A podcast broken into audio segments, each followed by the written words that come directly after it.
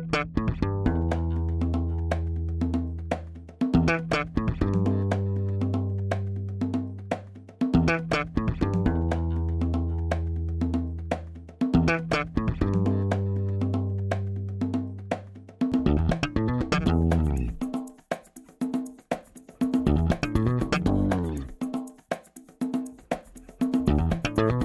Este é o Tapa da Mão Invisível, podcast destinado àqueles que querem ouvir ideias que abalam sociedades que não são ditas na mídia tradicional. Bem-vindo, Paulo Fux. Vamos parar de mentir, né, Júlia? Essa é a segunda gravação que a gente tá fazendo, porque a gente esqueceu de começar a gravar antes. Então, vamos lá. Os amadores, depois de cinquenta e tantos episódios, não sabem apertar o botão do REC. É impressionante, velho. Quem é que temos de convidado hoje, Júlio? Hoje nós temos um historiador formado na FURG, aquele que participou do episódio 23, escutem lá antes este episódio, que é as lições do século XX, né? O que, que nós aprendemos com o século XX? um historiador que tem uma visão muito boa sobre o mundo, um historiador que não é esquerdista, né? É raro isso, isso existir. Então, muito bem-vindo, Ricardo Souto Souza. Como é que estamos, Júlio? Fala, Paulo, tudo beleza? Reativando então essa nossa uhum. conexão cassino mais uma vez. Exatamente. Boa conexão cassino, cara. Ah, saudade do litoral do Rio Grande do Sul. Muita saudade. Esse lugar quente, mas é bom esse lugar aí. Ricardo, a gente estava falando antes da gravação aqui, vou parecer um cara entendido agora, mas eu não sou, só vou repetir um termo que tu acabou de me dizer. As coisas não surgem do nada na história, né? Lenin não veio do nada, Stalin não veio do nada, eles vieram de algum lugar. Então a Revolução Russa ela não foi no instalar de dedos ali, né? Teve um, um pré um pré-acontecimento. A gente falou um pouco sobre isso lá no episódio 23, a gente não conseguiu entrar porque a gente não tinha muito tempo, Sim. Mas agora vamos começar a entrar um pouco disso. O que, que aconteceu antes da Revolução Russa? Primeiro tem todo o cenário da Primeira Guerra Mundial, é isso? Claro, tem a Primeira Guerra Mundial, mas não apenas a Primeira Guerra Mundial, como questões externas da própria Rússia, que já vinham acontecendo desde o final do século XIX, uma contestação ao regime autocrático do, dos czares. Então, existia um movimento que envergava uma bandeira de um socialismo agrário comunal, que era ele era basicamente uh, liderado por pessoas das cidades, intelectuais das cidades, pessoas que tinham uma visão às vezes ocidentalizada e que consideravam que a Revolução Francesa, os ideais da Revolução Francesa sequer tinham chegado ainda à Rússia. Viam a Rússia como um, um, país atrasado, tanto socialmente como politicamente e economicamente. E de fato era. Então, alguns grupos radicais já começaram desde ali 1880, 1881 a cometer atentados. Esse, esse era o método como eles tentaram enfrentar a autocracia dos czares, a violência pura e simples. Então, um czar foi assassinado, houve uma tentativa de assassinato de um outro czar, na qual participou um irmão de Lenin. Ah, sério? Sério, sério. É da, é da família, então. Exatamente. O irmão do Lenin pertencia a um desses grupos radicais e participou de uma tentativa de assassinato. Foi, foi preso e foi enforcado. Né? Isso uhum. consta que teria marcado muito o, o, jovem Lenin ali na década de 1880. Então, a gente tem que contextualizar como era, como era a Rússia sob a, a dinastia Romanov. Era uma dinastia que já estava no poder há 300 anos 300 anos, certo? E a Rússia não tinha liberdade nem política, nem liberdade de imprensa, não tinha uma constituição, imaginem isso. E não era um país desenvolvido, né? Era um país completamente pobre, miserável. Era um país agrário que estava começando a dar os seus primeiros passos em termos de industrialização. Né? Ah, no campo uhum. do petróleo, por exemplo, a Rússia já no, no, início do século XX já vinha uma produção relativamente grande. Mas então, quais são os antecedentes dessa revolução russa? Se fala em revoluções russas. A primeira grande fissura que acontece nesse muro do czarismo, ela se dá no ano de 1905. Por quê? Uhum. A Rússia estava fazendo uma guerra contra o Japão, no Extremo Oriente. Né? E as manifestações de, de rua, trabalhadores, estudantes, principalmente estudantes radicais, que observavam que a Europa já estava muito mais uh, avançada em termos institucionais e políticos do que a própria Rússia, essas manifestações eram reprimidas com muita violência, de forma até desproporcional. Estudantes da Universidade de São Petersburgo, por exemplo, brincando, brincando nas ruas, uma brincadeira tradicional que eles tinham, eram tratados com chicotes pela Guarda Imperial. Meu Deus. Certo? E isso desemboca num evento muito que é muito marcante, que é o chamado Domingo Sangrento, que acontece no início de 1905. O que é o Domingo Sangrento? Um grupo liderado por um padre, um grupo de trabalhadores liderado por um padre, se direciona numa passeata, uma passeata totalmente pacífica, ao Palácio do Czar para entregar uma petição de direitos civis, pedindo melhores condições, liberdades, liberdade política, liberdade de expressão. O czar nem se encontrava no palácio nesse, nesse dia.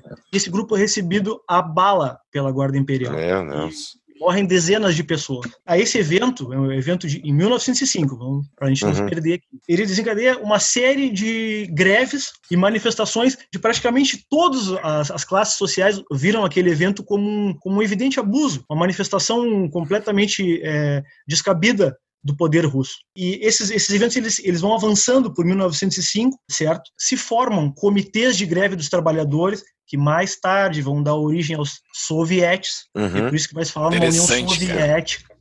Soviética, tá?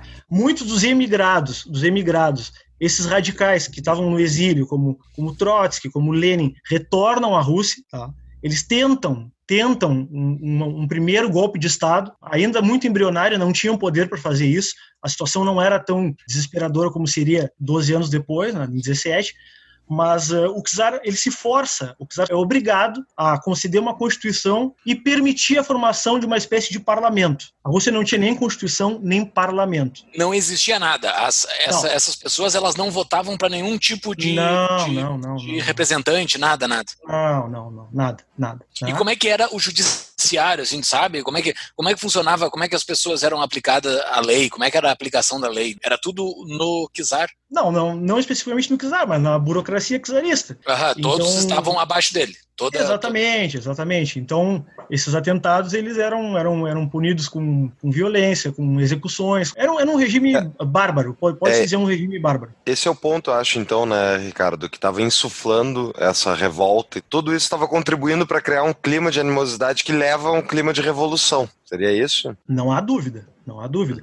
Mas também a gente tem que se dar conta de que não era o único lugar do mundo onde existia um clima, um clima de iniquidade. Uhum, uhum. Então, por que a Rússia, certo? Uhum. Por que a Rússia? Bom, nesse intervalo entre 1905 e 1906 e até o início da Primeira Guerra Mundial em 14, os atentados terroristas sucederam desse grupo que pregava o tal esse socialismo agrário, né? Uhum. Uh, só que desde o final do século XIX, uma parte dessa intelectualidade radical tinha abraçado a bandeira do marxismo Uhum. via essa, esse- essas explosões de violência, de violência, esses atentados, como algo que jamais levaria levaria à queda da dinastia Romanov, Uhum. certo? E eles começaram a Lenin foi nesse sentido um teórico, um teórico da revolução, um analista, um analista de, de contexto que entendeu que a- o capitalismo já estava instalado na Rússia. Uhum. É, essa, é, essa, é, essa é uma das grandes contribuições do Lenin. Mas ele estava mesmo instalado? Não parece que estava, Ricardo. Não nos moldes que se pode imaginar, por exemplo, para a época, nem nos Estados Unidos, nem numa, numa Inglaterra, certo? Mas a Rússia, de alguma forma, já, fazia parte do sistema capitalista internacional, inclusive com exportações de, de, como eu falei, de petróleo, por exemplo, Uhum. certo? Mas é óbvio que não era um país capitalista desenvolvido. Ou que tivesse liberdade econômica, eu quero dizer, né? Mas a propriedade Não, privada não, não, tinha. não. Existia propriedade Eu- privada. Sim, sim. Mas assim, ó, a gente tem que imaginar que existia uma contestação liberal também ao, à Hum. monarquia, certo? Não eram apenas os socialistas que co- contestavam a, a, a monarquia. Existia um movimento também liberal dentro da Rússia de percepção que aquela condição, que aquela condição que a Rússia se encontrava já era uma condição de atraso completo, né? Uhum. E, bom, então a questão é a seguinte: essas concessões que o czar fez em 1906, dotando de- o país de leis fundamentais e de um, um parlamento, que eram chamadas Duma, chamada Duma, isso para ele foi, foi muito mais no momento, de, no momento de crise do que algo que ele efetivamente entendeu que não é necessário, é justo. E a primeira confrontação que ele tinha com esse parlamento, ele já dissolveu o parlamento e chamava um novo parlamento. É O fácil, cara né? não sabia fazer o negócio. Deixa eu só apontar uma coisa. Parece, né, Ricardo, que o que aconteceu com o Czar é fruto de uma sequência de ideias estúpidas e de ser um péssimo governante. Né? Então, eu acho que. Em parte sim, em parte sem dúvida sim. Eu não estou dizendo que a culpa, obviamente, de quem matou as pessoas é de quem matou as pessoas, mas Não. ele não se, ele não ajudou em nada. Ele estava preparando, preparando seu caixão desse jeito. Uma coisa é uma coisa, outra coisa é outra coisa, certo? Exatamente. Ele era um governante, era um autocrata, agia de forma tirânica, não tão tirano quanto os que vieram depois, é importante ressaltar isso, mas era um tirano, era um autocrata, certo? Ele governava de forma absolutista. Uhum. Quando o Brasil, por exemplo, que é um país aqui da América do Sul, já tinha uma constituição desde 1824, só para a gente ter uma, uma Uhum. base, em 1906 a Rússia foi ter a, a constituição dela Uhum. certo?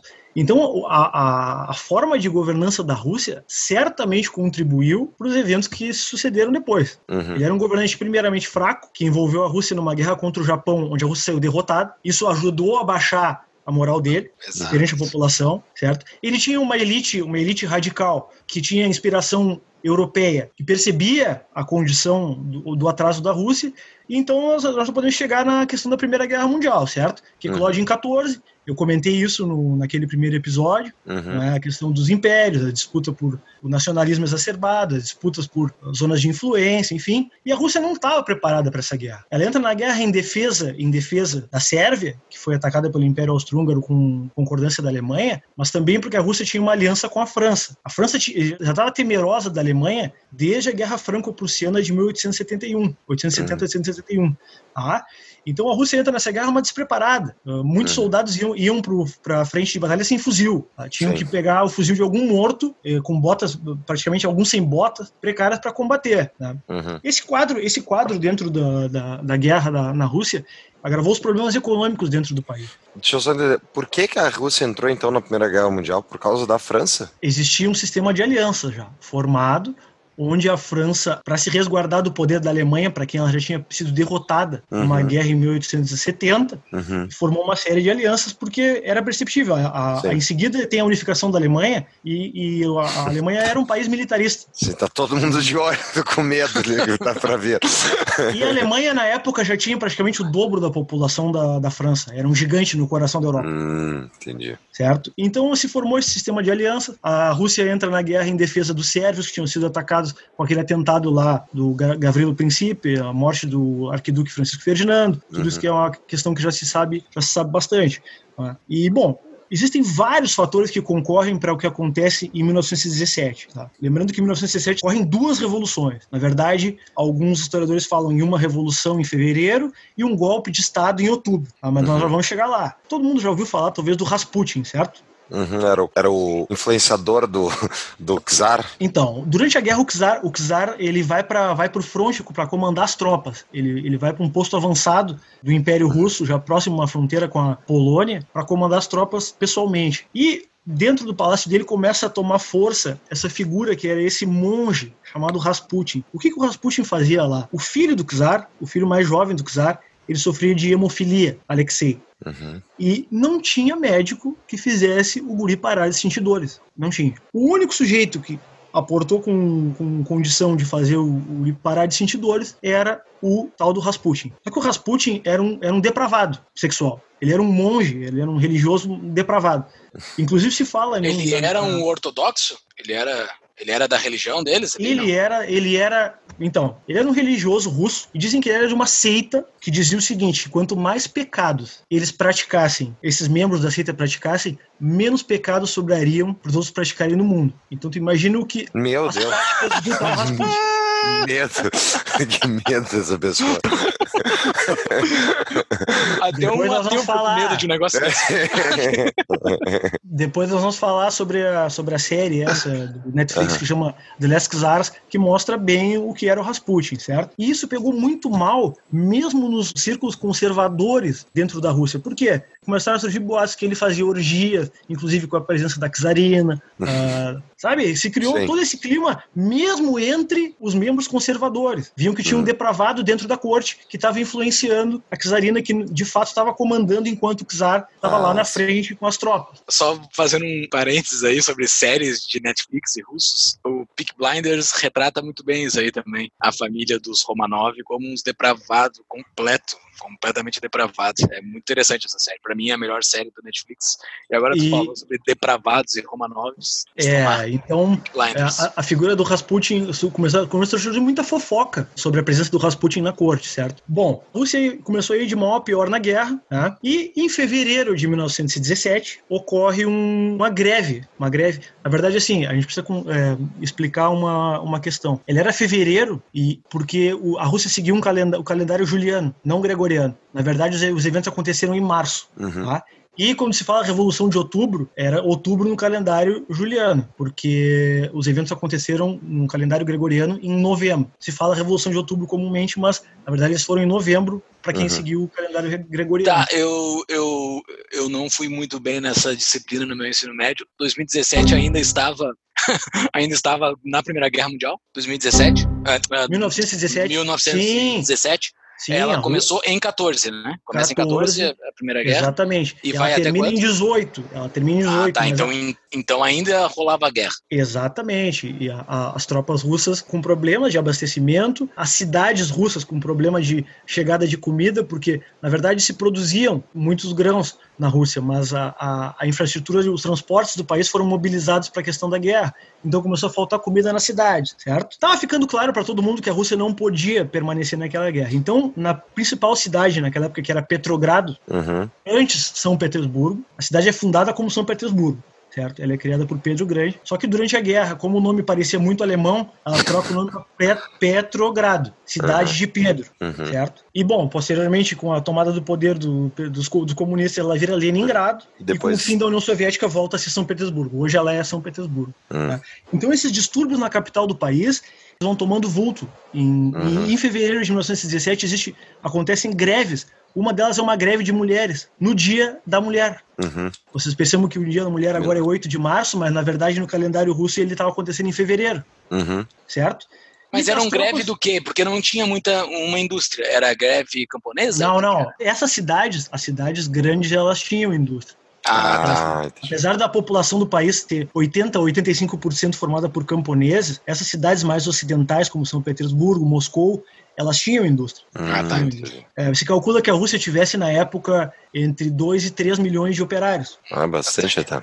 É, num contexto de 120, 130 milhões de pessoas não é tanto, mas concentrada na cidade, exatamente, concentrada nessas, nessas a cidades volta do aí, poder, né? Exatamente, não é pouco. Mas não apenas isso, existia uma guarnição militar muito muito grande, que era a guarnição da capital, que protegia a capital, né? E era chamada guarnição de Petrogrado. O caos se instalou, o caos se instalou, inflação, fome, desemprego, os soldados desertando, não querendo mais lutar aquela guerra que eles viam que não tinha mais fim, ninguém queria morrer mais. Certo? Sim, os soldados eram camponeses, né? Eram pessoas comuns. Isso, a maioria camponeses, claro. A maioria dos russos eram camponeses nessa época. Uhum.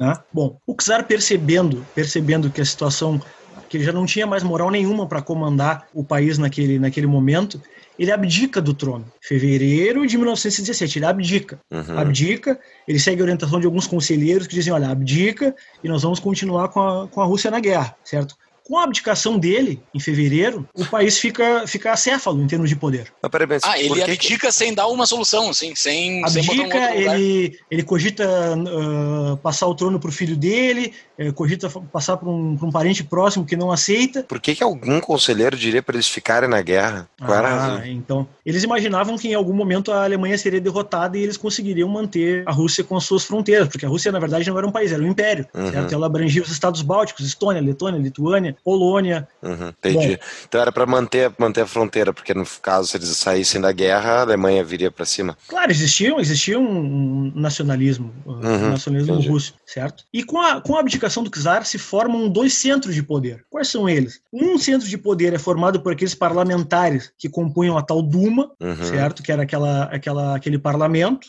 E outro centro de poder se forma naqueles sovietes, Uhum. que eram os antigos comitês de comitês de, de greve de reivindicação dos trabalhadores que se formaram de novo em 17. Eles se formam em, em 1905, depois são combatidos quando o czar dá o pão, mas em, em seguida já, já retoma a, a, sua forma de atuação tirânica, e em 17 eles começam a atuar de novo. Então se formam dois centros de poder. A Rússia uhum. chega no que se chama o poder dual, certo? O governo provisório, que era provisório por quê? Porque teoricamente teria que chamar uma assembleia constituinte. Bom, terminou a, a monarquia russa, os, os Romanov saíram do poder e agora nós vamos ter que eleger uma nova forma de como vão ser as instituições do país, certo? Uhum. Governo provisório, com os parlamentares, antigos parlamentares da Duma, e os sovietes, que eram formados por membros dos partidos socialistas, trabalhadores e muitos soldados. Muitos uhum. soldados. Soldados certo? profissionais, aí, no caso. Aí, aí é um centro nevrálgico, né, cara? Tem, tem muito soldado dentro de um movimento, torna ele muito forte, né, cara? É verdade. Muitos soldados, na verdade, e na verdade é, entendo o seguinte: soldados que já não queriam mais a guerra. Sim. Eram soldados e que estavam. Uma, uma alternativa, alguma força tinha... que diz eu não quero estar na guerra. Exatamente, eles já não tinham condições. Bom, nesse, nesse contexto, Lenin, que estava exilado, retorna Lenin retorna à Rússia. O exílio dele foi aonde? O Lenin passou por vários lugares. Quando acontece esse, essa abdicação do czar, ele está na Suíça. Que maravilha. O Lenin está na Suíça. O Lenin conheceu praticamente a Europa inteira como na condição de exilado. Certo? Uhum. Organizando, escrevendo, uh, fazendo congressos do partido no exílio, com outros membros que também eram exilados. E uma, uma questão interessante desse retorno do Lenin à, à, à Rússia é que ele foi ajudado pelo governo alemão. Uhum. Ele se encontrava na Suíça e a Alemanha também buscava uma forma de tirar a Rússia da guerra. Ah, entendi. Para fechar o fronte oriental, vocês uhum. entendem? Uhum. Porque a Alemanha estava tava naquela questão de guerras de trincheira com a França, a guerra não andou durante anos, uhum. e ela precisava fechar o fronte oriental. E uma das formas era tirar a Rússia da guerra. Uhum. Então a, a, Alemanha permite a passagem de Lenin, Lenin e, uma, e, um, e um grupo de revolucionários, um trem blindado por dentro do seu território, para que ele chegasse até, a, até, a, até Petrogrado e desse início à conspiração. Meu Deus, uma conspiração vejam internacional. Quantos fatores. vejam, exatamente, vejam quantos fatores. Claro que isso sempre foi negado pelos comunistas, certo? Isso, isso uhum. sempre foi negado. Não, jamais. Eles simplesmente permitiram que o Lenin passasse. Não. Um historiador russo, militar general, Dmitry Volkogonov, ele afirma categoricamente isso e ele afirma, inclusive, que pós chegada de Lenin e companhia em Petrogrado, os revolucionários receberam inclusive dinheiro da Alemanha para fortalecer esse movimento uh, de tirar, retirada da Rússia da guerra. Eles não tinham assumido o poder ainda. Mas que loucura Fevereiro isso. abdica o czar, fevereiro abdica o czar, Lenin volta, Lenin e a, e a trupe toda voltam, tá? Mas eles só vão chegar ao poder lá em outubro.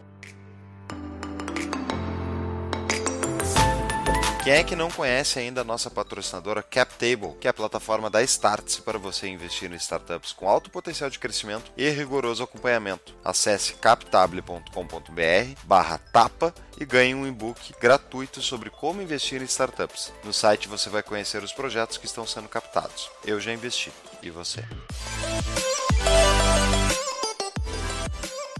Mas nessa época aí já existia a Internacional Socialista, né? Internacional Socialista, sim. Ela já existia e o Lenin fazia parte? Era como é que era o essa Lenin, parte que ele estava fora Lenin, do país? Aí? É, então, existia uma internacional socialista, só que essa internacional socialista era dominada pelos membros reformistas, não pelos membros revolucionários. Essa é uma, é uma diferença que, que ocorreu na social-democracia também desde o final do século XIX, com, com um alemão chamado Eduard Bernstein, Karl Kautsky, que eles propunham o seguinte, que a chegada ao socialismo não se daria através de uma revolução violenta, e sim através de melhorias graduais na condição dos trabalhadores e de, de dentro, até mesmo dentro de um modelo parlamentar, através de eleições. Uhum. Só que o Lenin nunca aceitou isso. O Lenin nunca aceitou isso. Então ele foi um, ele foi um, um sectário dentro do movimento socialista internacional. Ele dizia não.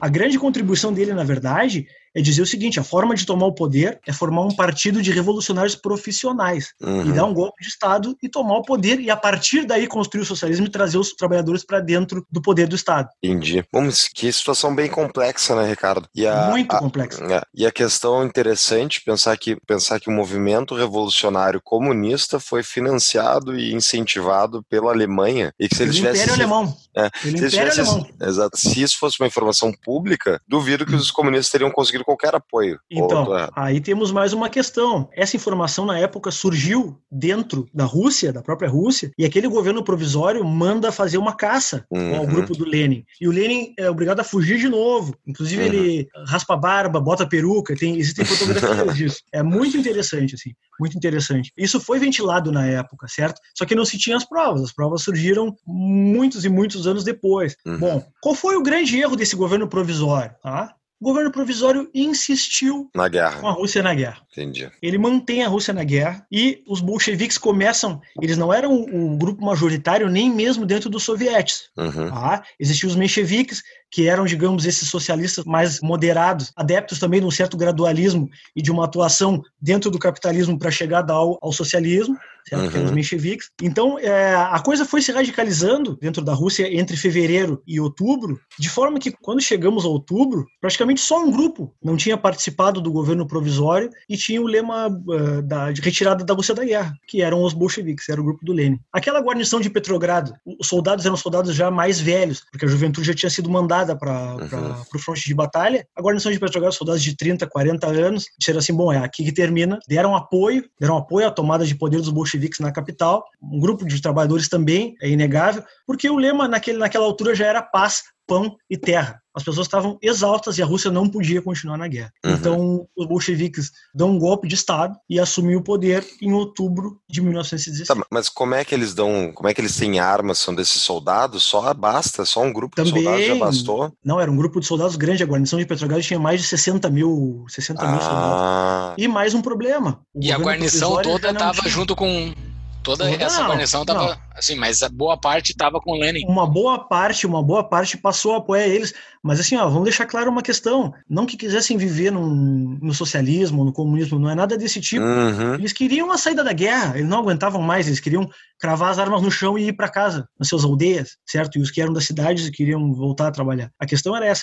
Muito menos importante que o apoio aos bolcheviques é a ideia de que aquele governo provisório, que era encabeçado, vejam bem, o governo provisório àquela altura já era encabeçado também por um socialista, só que de outra matriz. De outro matismo, melhor dizendo. Não, tinha é muito o, de onde fugir, então.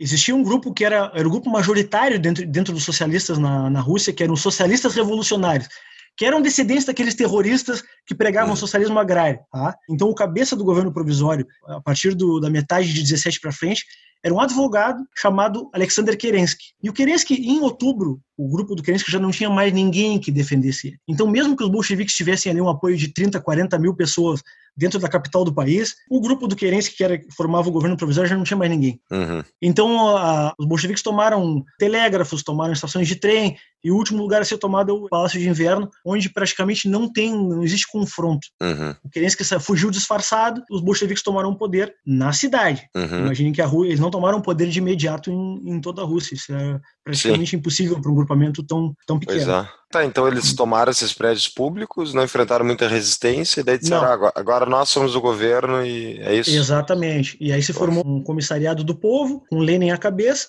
certo? Uhum. E eles começam o movimento já para retirar imediatamente a, a Rússia da guerra, porque os alemães estão vindo. Uhum. As tropas alemãs seguem avançando. Daí certo? eles fecham um acordo para definir qual era essa, essa nova fronteira, para a Alemanha não vir mais? Como é que é? É, é, é, bem interessante essa parte, porque eles começam a cozinhar os alemães. A gente tem que imaginar, Júlia, o seguinte, que quando os bolcheviques chegam ao poder é, quase que de surpresa, embora isso fosse muito desejado por eles desde o final do século XIX, mas muito a partir de 1902, 1903, eles imaginavam que existiria uma revolução em toda a Europa uhum. e também mundial, mas na Europa, com certeza. E justamente a Alemanha era um dos lugares onde eles depositavam mais esperança. O Partido Socialista Alemão era muito grande na uhum. época. E eles começam entre esse intervalo entre outubro e março de 18 já do ano seguinte, quando a Rússia efetivamente assina um armistício com a Alemanha, eles tentam cozinhar a Alemanha para ver se acontece uma revolução de, também dentro da Alemanha uhum. e eles não, não, não se obrigam a entregar o que eles tiveram que entregar. E qual é o momento que cai o imperador da Alemanha? Porque é durante a, essa, essa Primeira Guerra Mundial, né? Que é, mas aí já é no, no final, é praticamente um ano depois da, dessa revolução da revolução de outubro na Rússia. Ah, tá, em, os bolcheviques 18. chegam no poder, eles ainda negociam com o imperador. Claro, ainda... ah, tá. claro, exatamente. Mas assim, ó, é, tem alguns pontos que eu não gostaria de deixar de passar desse final de 1917, aí, o momento em que os bolcheviques tomam o poder. Eles decretam, por exemplo, algumas questões de reforma agrária, certo? Então os camponeses tomam as terras dos nobres, da igreja. Uhum. O país já vira uma, vira uma, vira uma bagunça já de, de saída em uhum. 17. Só que tem mais algumas questões interessantes aí. Existia uma assembleia constituinte marcada para novembro, ou seja, cerca de três ou quatro semanas depois que eles tomam o poder, existe uma assembleia marcada onde os russos, por voto livre, vão decidir qual vai ser o modelo, o, votam em partidos, certo? Para decidir qual vai ser o modelo que essa nova Rússia vai se, vai se fundar. E é muito interessante porque essa, essa, essa eleição conta com a votação de mais de 40 milhões de russos e o Partido Bolchevique obtém 24% dos votos, enquanto aquele partido do Kerensky lá, que eram os socialistas revolucionários, os SRs, uhum. obtém 40% dos votos. o, o, os liberais têm 5% e outros agrupamentos dividem essa, essa raspa aí, certo? Bom, os bolcheviques não conseguiram, então, na Assembleia Constituinte de, de novembro de 17, maioria. Quando essa Assembleia se reúne em janeiro do ano seguinte, eles fecham a Assembleia, dizendo uhum. que ela tava, era contra-revolucionária, enfim. Uhum. E, e, partem afirmar que esse modelo que governaria a Rússia seria o modelo dos soviéticos. Outra questão interessante da chegada dos bolcheviques ao poder é o seguinte: é que uma das primeiras medidas é a proscrição é, de qualquer tipo de imprensa contrária a eles, uhum. Os membros dos outros partidos foram colocados gradualmente na ilegalidade e eles já formam uma polícia política, hum.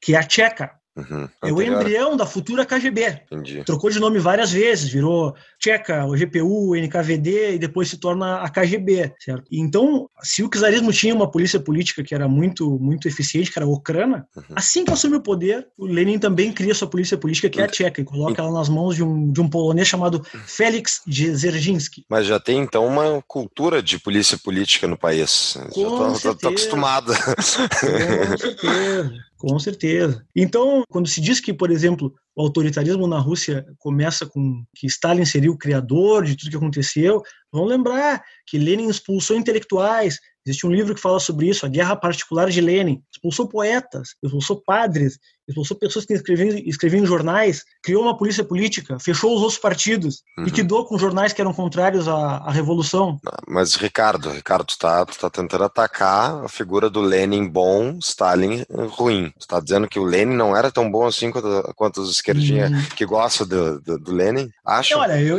eu não entraria no mérito de se, se ele é bom ou é ruim. Ele foi um político que fez de tudo para tomar o poder poder, ele conseguiu, muito em função da, da obstinação dele, mas também muito mais ainda em função das circunstâncias, uhum. não é? de quem governava a Rússia, de quem passou a governar a Rússia nesse período de guerra, desse erro fatal que foi não retirar, não retirar o, o país da guerra, uhum. mas ele, ele certamente era uma figura autoritária. Uhum. E essa crítica ao autoritarismo, ao autoritarismo de Lenin, ela não vem simplesmente de quem não tem nenhuma simpatia com o comunismo, como eu, uhum. tu e o, uhum. o Júlio, por exemplo. Essa crítica ela já começa com a tomada de poder pelos bolcheviques na figura de uma de uma comunista germano-polaca que se chamava Rosa Luxemburgo. A Rosa Luxemburgo ela alerta de que um partido único em um país que não pode ser removido por nenhum, nenhum meio, é por si só uma ditadura. Uhum. O que é evidente. Um, um, sistema onde existe só um partido é automaticamente uma, uma ditadura.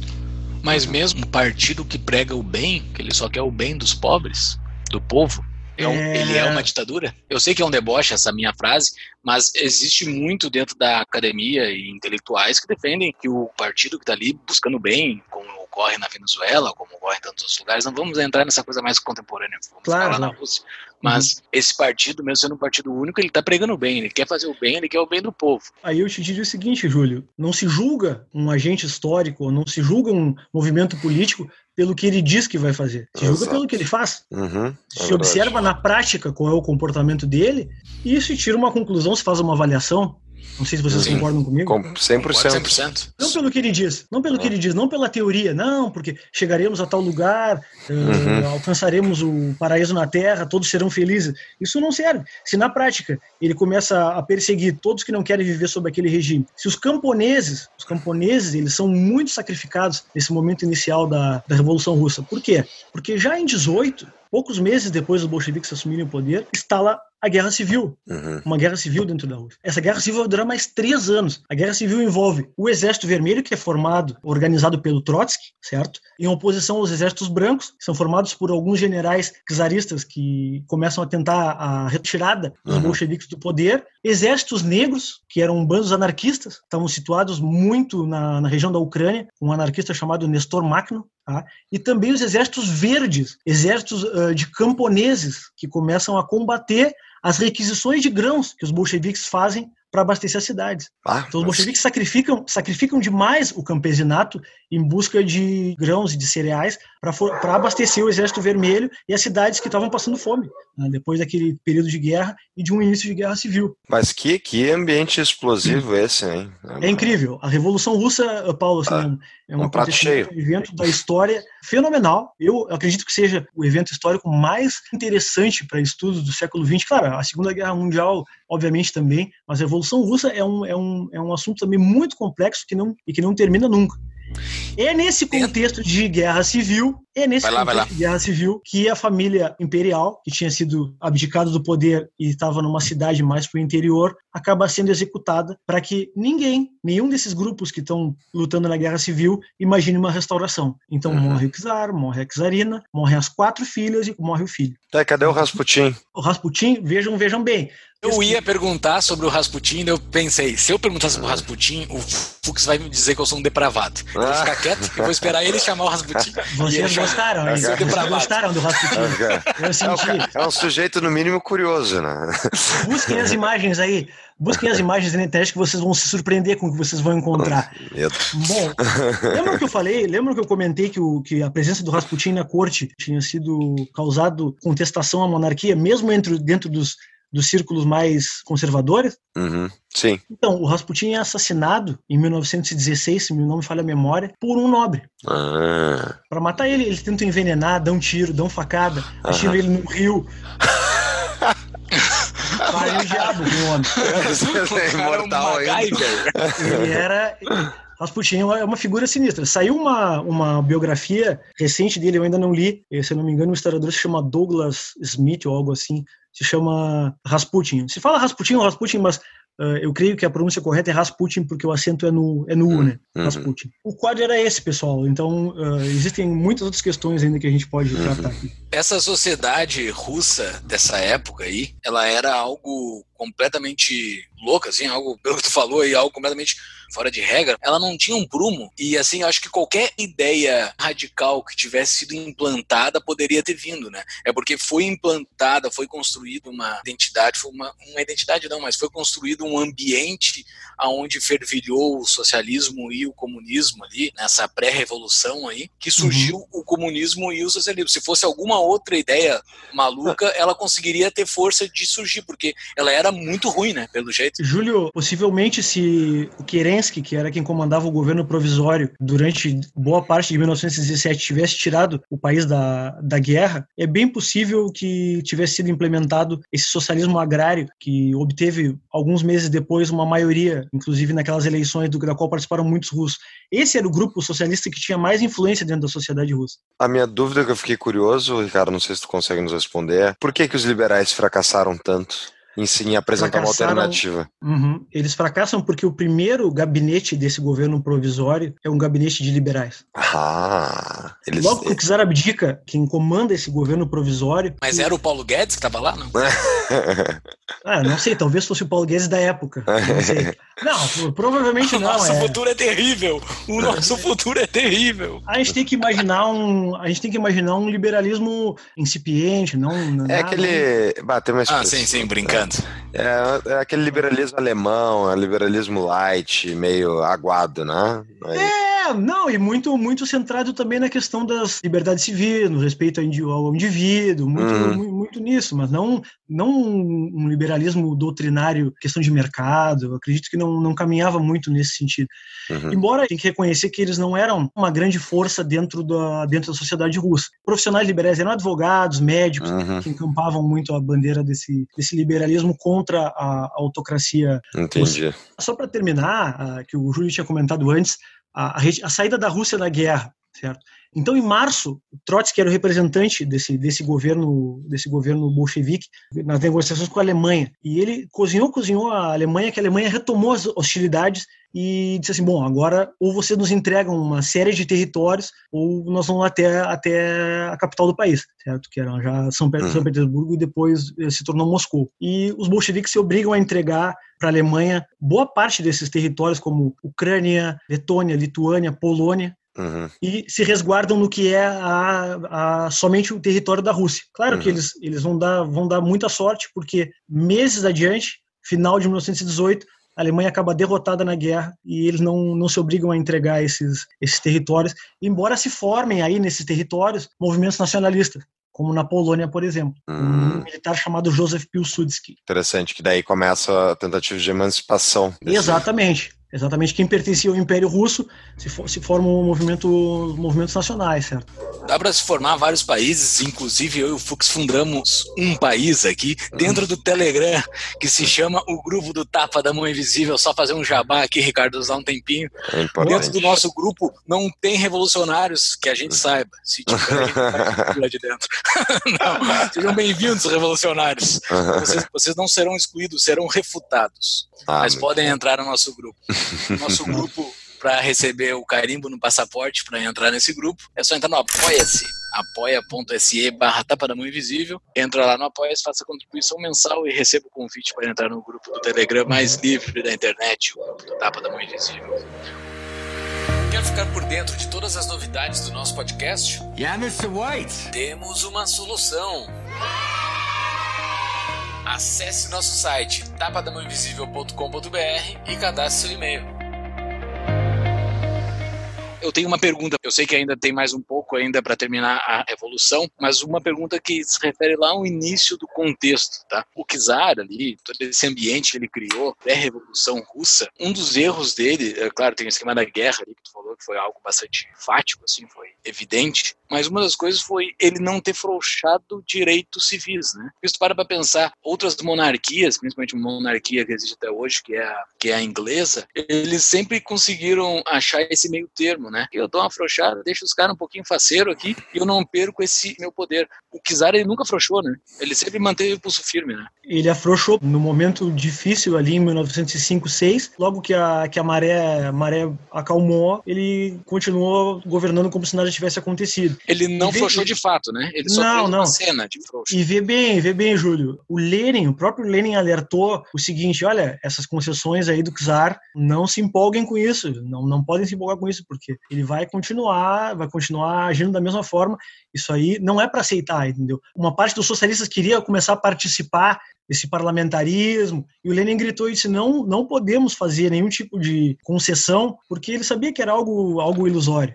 Certo? Ele, ele foi um dos que gritou muito a respeito disso aí. É impressionante, né? Como o cara frocha, quando o cara aperta demais, assim, tu gera esse ambiente, esse caldeirão para surgir esses radicais loucos, assim. Tu já citou não, não sei quantos movimentos, assim, mas um monte. Vários, vários. Parece que o Czar, ele entrou naquele, no ciclo fatal ali para todo autocrata, que é, se ele abrir politicamente, se ele der a oportunidade de existir oposição formalmente. O risco dele, como ele já matou muita gente, é essas pessoas tomarem o poder e ele ser morto. Então esse é o desafio de todo ditador. Depois que tu mata a primeira pessoa de forma autocrática, não tem como tu abrir de volta e te perdoarem, não é, Ricardo? É verdade. E isso que o Paulo está dizendo faz todo sentido. Né? Ele sabe que ele perderia poder se ele tivesse uma limitação à sua, à sua autoridade.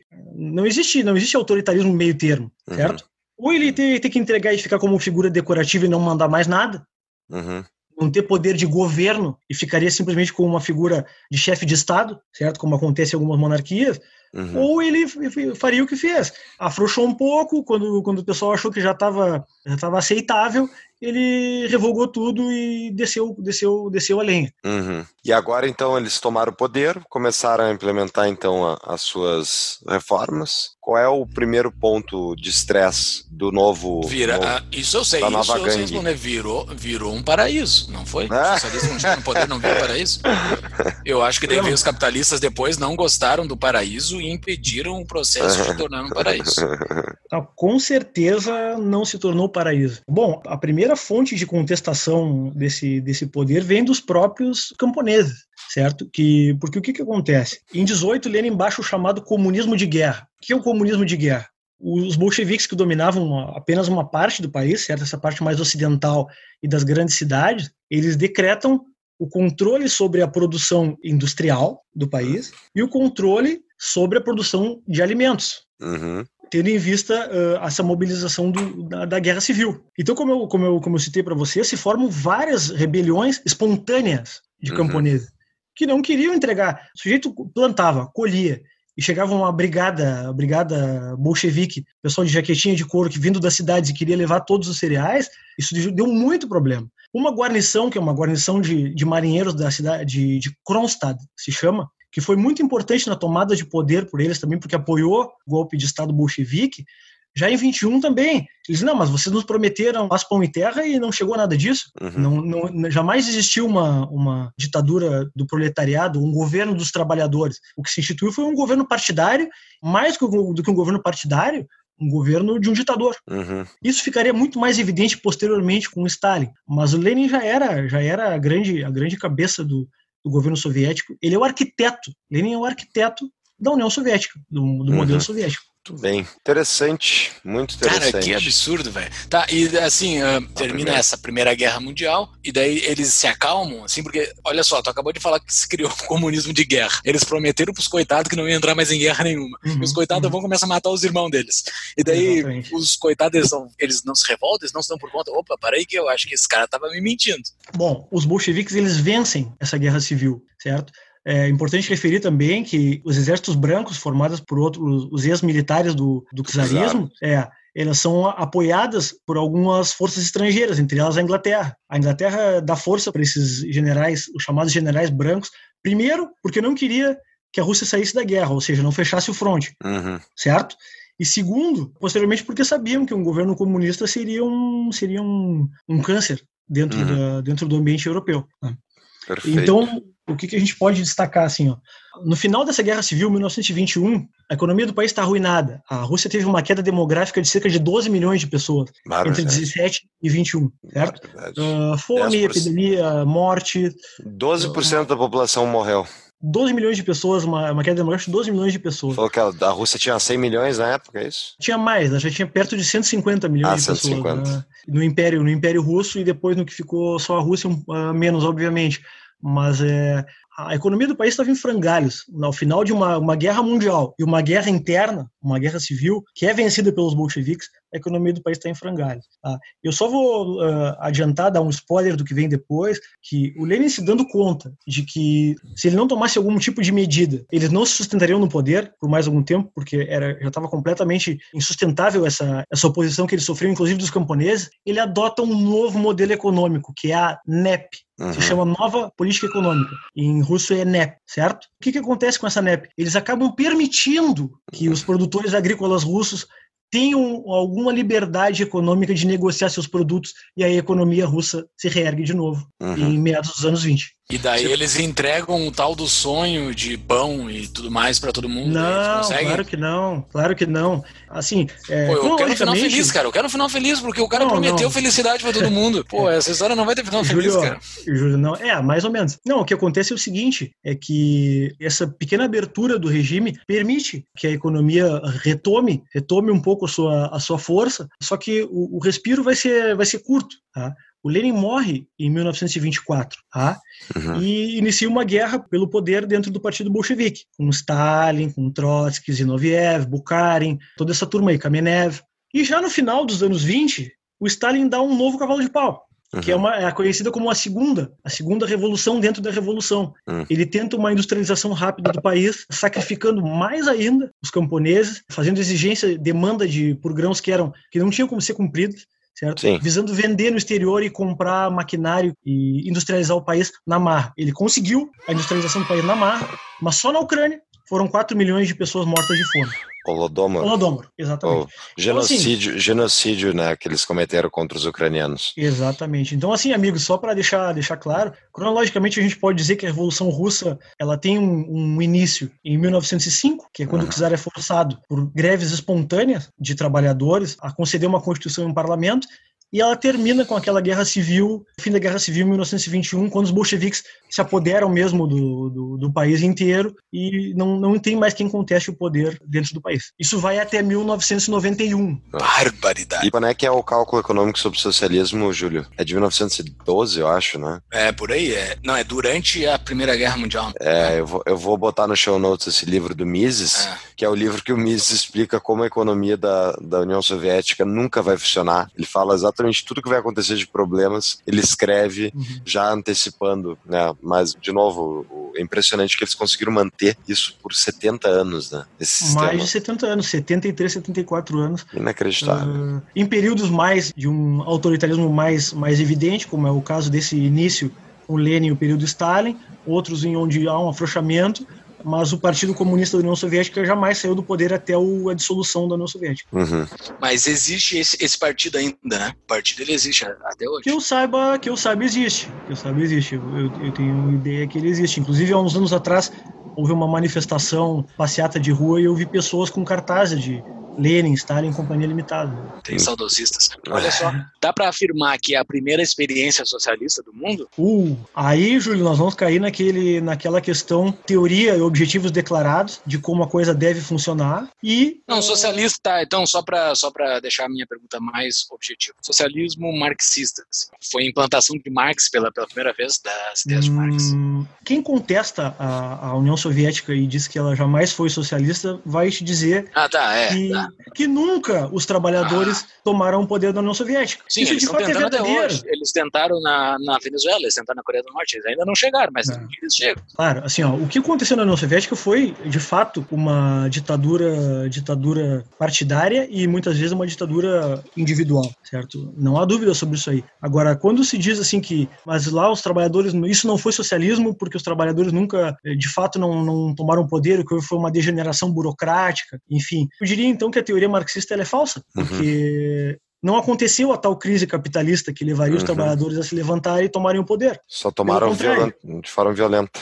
E não foram nem os trabalhadores. É. Aí, aí que é a questão. Essa é a contribuição do Lenin. É, o marxismo-leninismo é isso. Ele entendeu que os trabalhadores por si só não tomariam o poder, que era uhum. necessário um partido de revolucionários profissionais dedicando a vida uhum. àquela causa que conseguiria chegar ao poder e ele conseguiu, claro, dentro daquelas circunstâncias, mas observem, ele conseguiu. Ele era irmão de um radical que tinha tentado contra a vida do czar 30 ou 40 anos antes. E ele chegou ao poder em 1917. Cumpriu. Cara, me tira só mais uma dúvida aqui, só mais um questionamento. Uh, do que reverberou isso aí pro mundo, claro que dá para fazer um outro episódio só do que isso reverberou pro mundo. Mas assim, da, das coisas que reverberaram é o método, né? Se o método revolucionário de chegar no poder, uhum. ou se é o método dentro das regras, tentando fingir dentro da regra. Essa divisão Mas, aí, ela, ela, ela foi muito, foram, foram debates muito fortes dentro do, do meio socialista, entre os Exato, os, e existe os até hoje ainda, né? Exatamente, entre reformistas e revolucionários. Exato. E daí, assim, foi implantado o revolucionário dentro da Coreia do Norte, Venezuela, uhum. tentaram no Brasil, Coluna Prestes, aquela papagaiada toda toda, e daí durante o regime militar, e daí teve Cuba, que foi um exemplo. Tu acha que ainda existe espaço? Tu acha porque assim, aparentemente os governos eles aprenderam que não vão, isso é difícil surgir hoje em dia, uma força revolucionária de fato. Não vamos falar sobre o outro método, tá? O outro método que existe, que está em tudo que é canto, está ainda até para os Estados Unidos agora. Mas o método revolucionário, tu acha que existe espaço ainda dentro das grandes nações? Bom, Julio, antes só de, de responder a tua pergunta, eu só queria fazer uma parêntese aqui que a coluna Prestes ela, ela não era não era um, um movimento comunista, certo? O Prestes se torna se torna comunista depois da coluna Prestes. Me corrija à vontade. Não, não, não é correção, é só porque, claro, é, a figura dele é associada ao comunismo. É, é o que a gente aprende. E ele, e ele, vejam bem, falou de reverberação do que aconteceu na Rússia no mundo depois. Já em 1919 se forma a Internacional Comunista, ou seja, aqueles partidos que não aceitavam o reformismo uhum. que partem justa, justamente para essa uh, ação conspiratória e, e, de tomada de poder, de golpe de Estado, certo? Aí surge no Brasil, em 1922, o Partido Comunista do Brasil. Tá? em 1935 isso rever, reverbera no Brasil, porque o Prestes tenta uma tomada de poder com a ajuda da União Soviética na chamada intentona comunista. Uhum. Você pode fazer, inclusive, um, outro episódio sobre isso. Uh, vocês já devem ter assistido o filme Olga. Uhum. O filme Olga ele trata desse evento. A Olga era uma revolucionária alemã que trabalhava para o governo da União Soviética. Mas respondendo à, questão do Júlio, se eu acredito que há espaço para um movimento desse tipo nas atuais democracias, aí seria isso, Júlio? Sim. Eu acredito que não, mas uh, a gente nunca sabe quando uma situação pode se tornar caótica a ponto de um movimento radical chegar ao poder. Pelo jeito é o caos, né? É o caos que é, é o ambiente pré isso aí, né? Tu vê em na janeiro, China, o último episódio, assim, não, é que, último episódio que nós que nós fizemos aqui, a gente falou um pouco sobre China e, e Hong Kong e tudo mais o Winston Link falou sobre a depravação que existia na China pré-revolução. Os caras estavam completamente viciados em ópio, sei lá, é isso é um pequeno fator dentro de tudo, uhum. mas o, as lideranças estavam completamente loucas dentro da China e daí surgiu espaço para surgir uma outra coisa. Uhum. E aí a Rússia também era. Os demais países eles sempre se mantiveram, embora tenha o ambiente ambiente da teoria socialista andando dentre os intelectuais, nunca teve um espaço suficiente uhum. para fazer isso, né? Foi o que aconteceu com é. Cuba também, que estava completamente louca antes. antes é uma questão interessante, Julio, porque nesse embalo da Primeira Guerra Mundial, outros países poderiam ter assumido um modelo como assumiu a, a Rússia, certo? E posteriormente a União Soviética. Só que você sabe o que aconteceu, por exemplo, na Alemanha, na Hungria? Os trabalhadores aderiram à forma reformista hum. do socialismo, não à forma revolucionária. Dentro da também. Polônia também. Então, isso, isso, os bolcheviques, quando eles imaginaram ali, ao tomar o poder, que isso ia se alastrar para a Europa, eles tentam, inclusive, uh, tem uma guerra com a Polônia, exatamente, eles incentivam, e tem uma guerra com a Polônia em 1920, eles, bom, agora nós vamos invadir a Polônia e os trabalhadores poloneses vão uh, nos receber de braços abertos. Só que isso não aconteceu. Poloneses não se viram como trabalhadores poloneses, se viram como poloneses sendo invadidos pelos russos. Sim. Entende? E na Alemanha, o partido que forma a, a, o governo da República de Weimar no pós-guerra é um partido socialista, mas é um Sim. partido reformista, não é um partido uh, revolucionário. Exatamente. A questão é que é, houve, houve grandes enfrentamentos entre os socialistas, reformistas e, e, os revolucionários dentro da Alemanha, por exemplo.